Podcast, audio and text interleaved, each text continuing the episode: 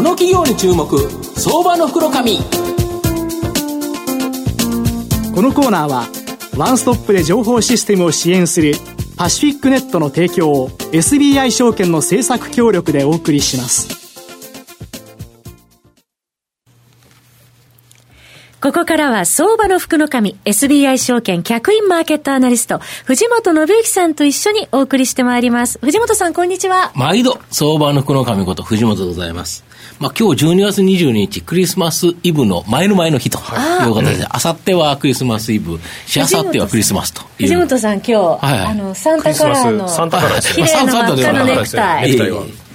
で、えっ、と、今日はですね、やっぱりリスナーの皆さんにですね、はい、クリスマスプレゼントになるような銘柄、ご紹介できたらなという思いでですね、えー、今日はですね、えっ、ー、と、お呼びさせていただいているのが、えー、証券コードが6556、東証マザーズ上場、ウェルビー代表取締役社長の太田誠さんにお越しいただいてます。太田さん、よろしくお願いします。はい、ぜひよろしくお願いいたします。よろしくお願いいたします。よろしくお願いします。ウェルビーは東証マザーズに上場してまして、現在株価3485円、売買単位100株なので、まあ、35万円弱で買えるという形になります。東京都千代田区三崎町にですね、本社がある、本気で就職を目指す障害のある方のための就職支援や職場定着支援などを行う就労移行支援事業所ウェルビー、これをですね、60箇所、発達障害のお子様の成長サポート、まあ、発達支援、療育、これをするですね、教室、ハビーおよびハビープラスを19カ所運営しているのがメインビジネスの企業という形になります。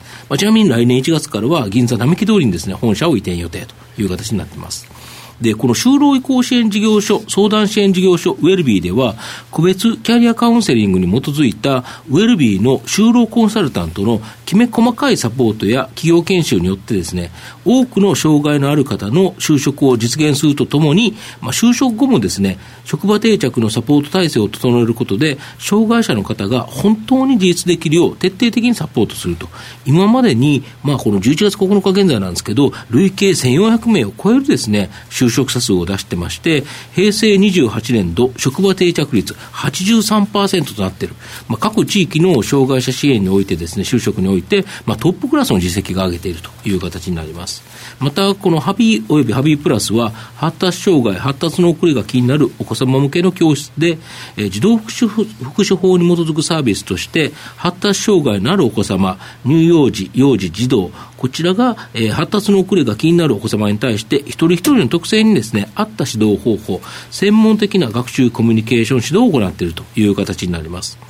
で、障害は隠すものではなく、生かすものである。そんな思いのもとですね、えー、障害者就職支援のプロフェッショナル LB は、まあ、今後大きな成長が期待でき、また大きなですね、社会貢献が可能な企業という形だと思います。あの、社長、あの、はい、御社のこの就、はい就労移行支援事業所ウェルビーと療育事業ハビー、ハビープラスに関して、まあ、概要と状況、またですね、はい、料金面ってどうなってるんですかね。はい、うんえっと、まず、あの、就労移行と療育っていうのは当社のですね、二、はい、つの大きな事業の柱です。はい、で、あの、就労移行っていうのはですね、はい、18歳以上、はい。はい、65歳未満、い。わゆる大人の方ですね。で、精神障害とか発達障害をお持ちの方、を中心としまして、うん、あのそういった方が方々です,、ですねあの一億総活躍時代でもありますし、うん、こう世の中に自立をしていただこうと。いう、そういうことを目指してですね、通っていただく施設なんですね。で、その中では、あの、生活支援をしながら、はい、かつ、徐々に徐々にこう就職というところに、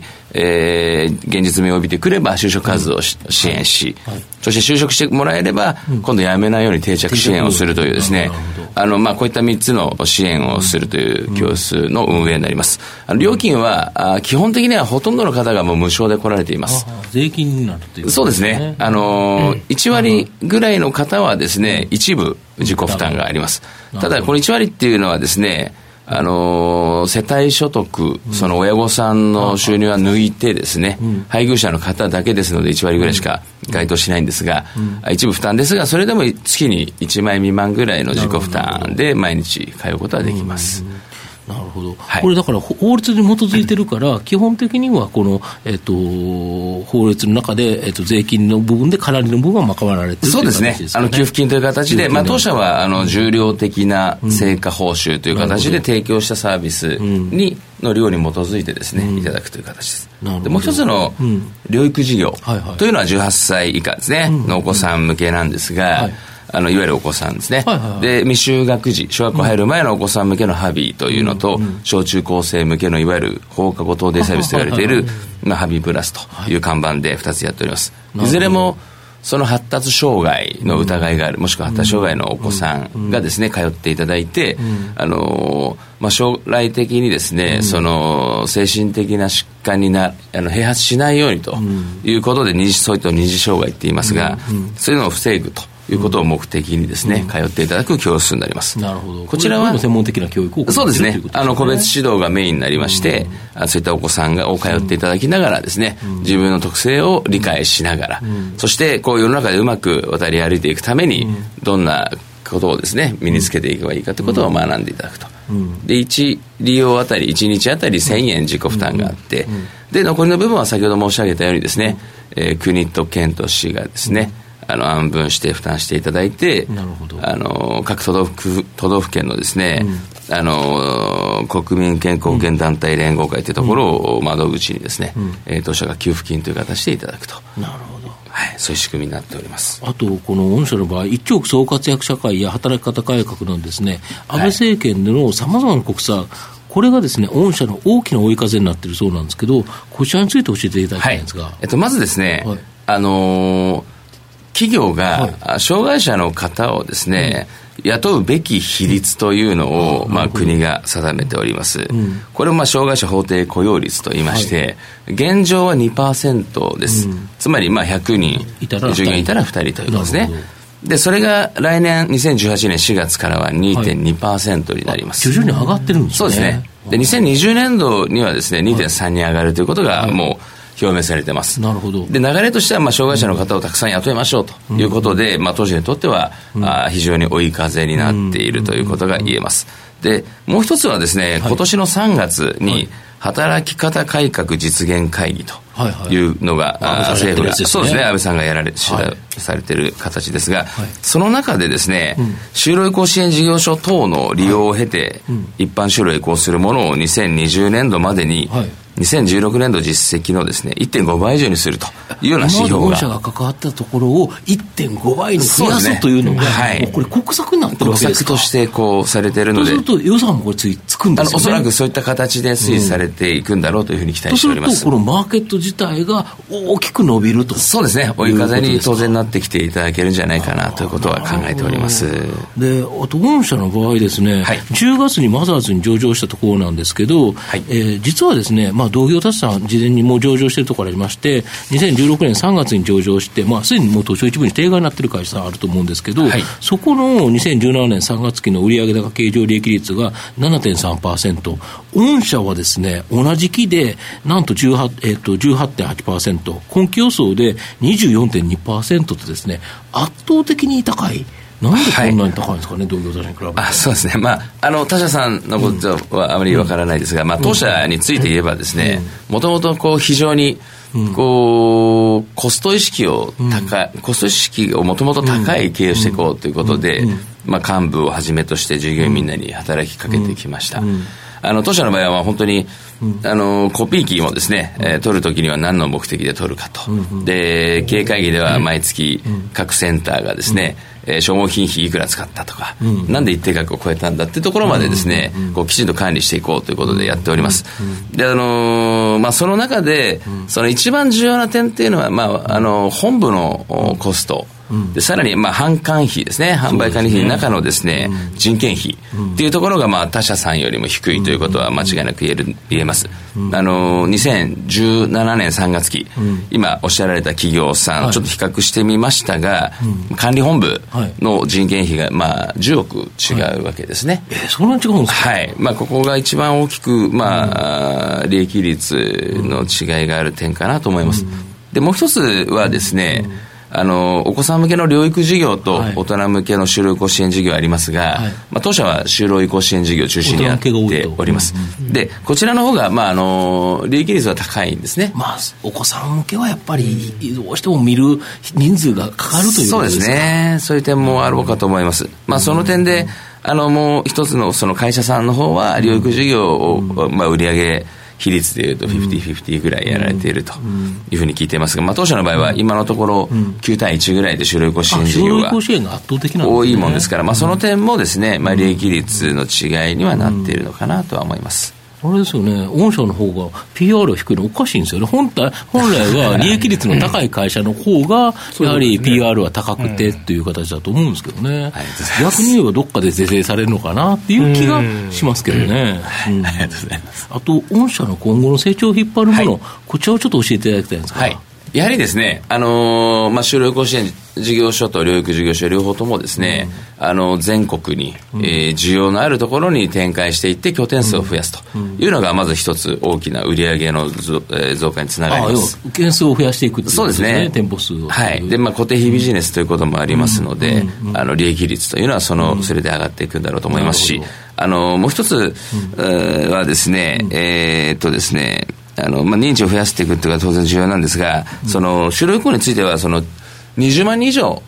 まあ、いらっしゃればですね、うん、えー、店舗展開十分可能というふうに考えているので、うん、まあ、20万人以上の中核都市で、うんかつその20万人ごとに1店舗を出していくというふうになるとですね、どれぐらい出すんですか？大体280ぐらいは今、今いくつですか？今60ぐらいです。そうすると5倍近い、まだまだ出せるところがあるんで、はい。今まで年間何箇所ぐらい出されてるんでしょうあの、多い年で20拠点、就労移行だけで出したりもしております。そうするとまだ、えっと、230、だからだいぶ10年以上、ずっとこれをこうテープで、あの、ペースで出していっても、そうですね。出せるっていうことですか？はい。そのように考えて。そうしたらその分だけ基本的にはそういうところで出すと、やっぱりその人の入ってきたら、売上高は上がると、はいそうですね、であの本部のコスト分はかあんまり変わらないでしょうから、はい、利益率は高まると、まあ、そういうふうな計算になろうかと思います。だからやっぱ今後、高成長が期待できる、はい、ということです、ね、ちなみにあの精神障害をお持ちの方って、うん。うん、あの18歳以上65歳未満で、かつ、はい、まあ、自宅からですね、はい、いろいろ活動できる方って200万人いらっしゃると言われていて。うんで、就労移行支援事業所使ってる人って3万人しかいないんですね。え、まだ1.5%なんですそうなんですね。まあ、全員は使わないにしても、えー、例えば10%使えば20万人使う、はい、そうですね。ところなのに、まだまだということですか？はい、まだまだということです。田代さんいかがですか？それ低い理由って何か明確にあるんですか、ね、やはりですね、えー、あのー、認知度が足りていない耕しきれていないという点だと思います、はい。はい、もっともっとこう認知を上げていくと、当社もですねまだまだ一個もないエリアに出させていただくと、やっぱり半年ぐらい認知度を上げるのに時間かかるんですね。要はそういうのがもともとなかったら行くところがないということですかで存在を知らないので、えー、そのそうそうですよ、ね、潜在的な利用者がたくさんいてもですね、すぐにこう来ていただけるわけではないので。まあ、そうですよね。テレビ CM ガンガンするわけにいかないですよね。ね。なんかでも政府主導でその辺動いて、まあまあいろいろ今動きの方が出始めてる状態ですから、なんか今後まだまだそれ動きそうなところですね。そうですね。政府の方がいろんなやつをやっぱり告知してもらわないと、さすがに民間業者でテレビ CM を打つっていうのは、ちょっとそれはいくらなんでもないと思うので、そうするとやっぱり国の方でもっと広げてくれたら、まあだから1.5倍にするっていうのが国策になってるということですか。ら、国策に乗ってやっぱりすごく今後伸びるっていうことですよね。最後ちょっとまとめさせていただきますと、えっ、と、まあ、ウェルビーさんのやっている両サービスともですね、まあ、障害者総合支援法、児童福祉法に基づくですね、サービスのため、まあ、利用料金は、まあ、9割はですね、公的負担になるため、利用者は1割の負担となり、まあ、年収によってはですね、無料で利用できる場合が多いかというふうに思います。だから、このようなサービスを身近で受けるなら、受けてみたいと思う方は、本当もっと多くいると思うんですが、また、発達障害を持つお子様は多くいて、成人になったらですね、就職したいと思う方も本当に多くおられると思います。で、このような支援を行う企業で、全国規模でですね、きちんと対応できる企業は非常に少なくですね、今後やはりこの事業所の数、申請していけばですね、安定的な高成長を期待できるんではないかなと思います。今日は証券コード6556東証マザーズ上場ウェルビー代表取締役社長の太田誠さんにお越しいただきました。太田さんどうもありがとうございました。ありがとうございました。藤本さん今日もありがとうございました。ありがとうございました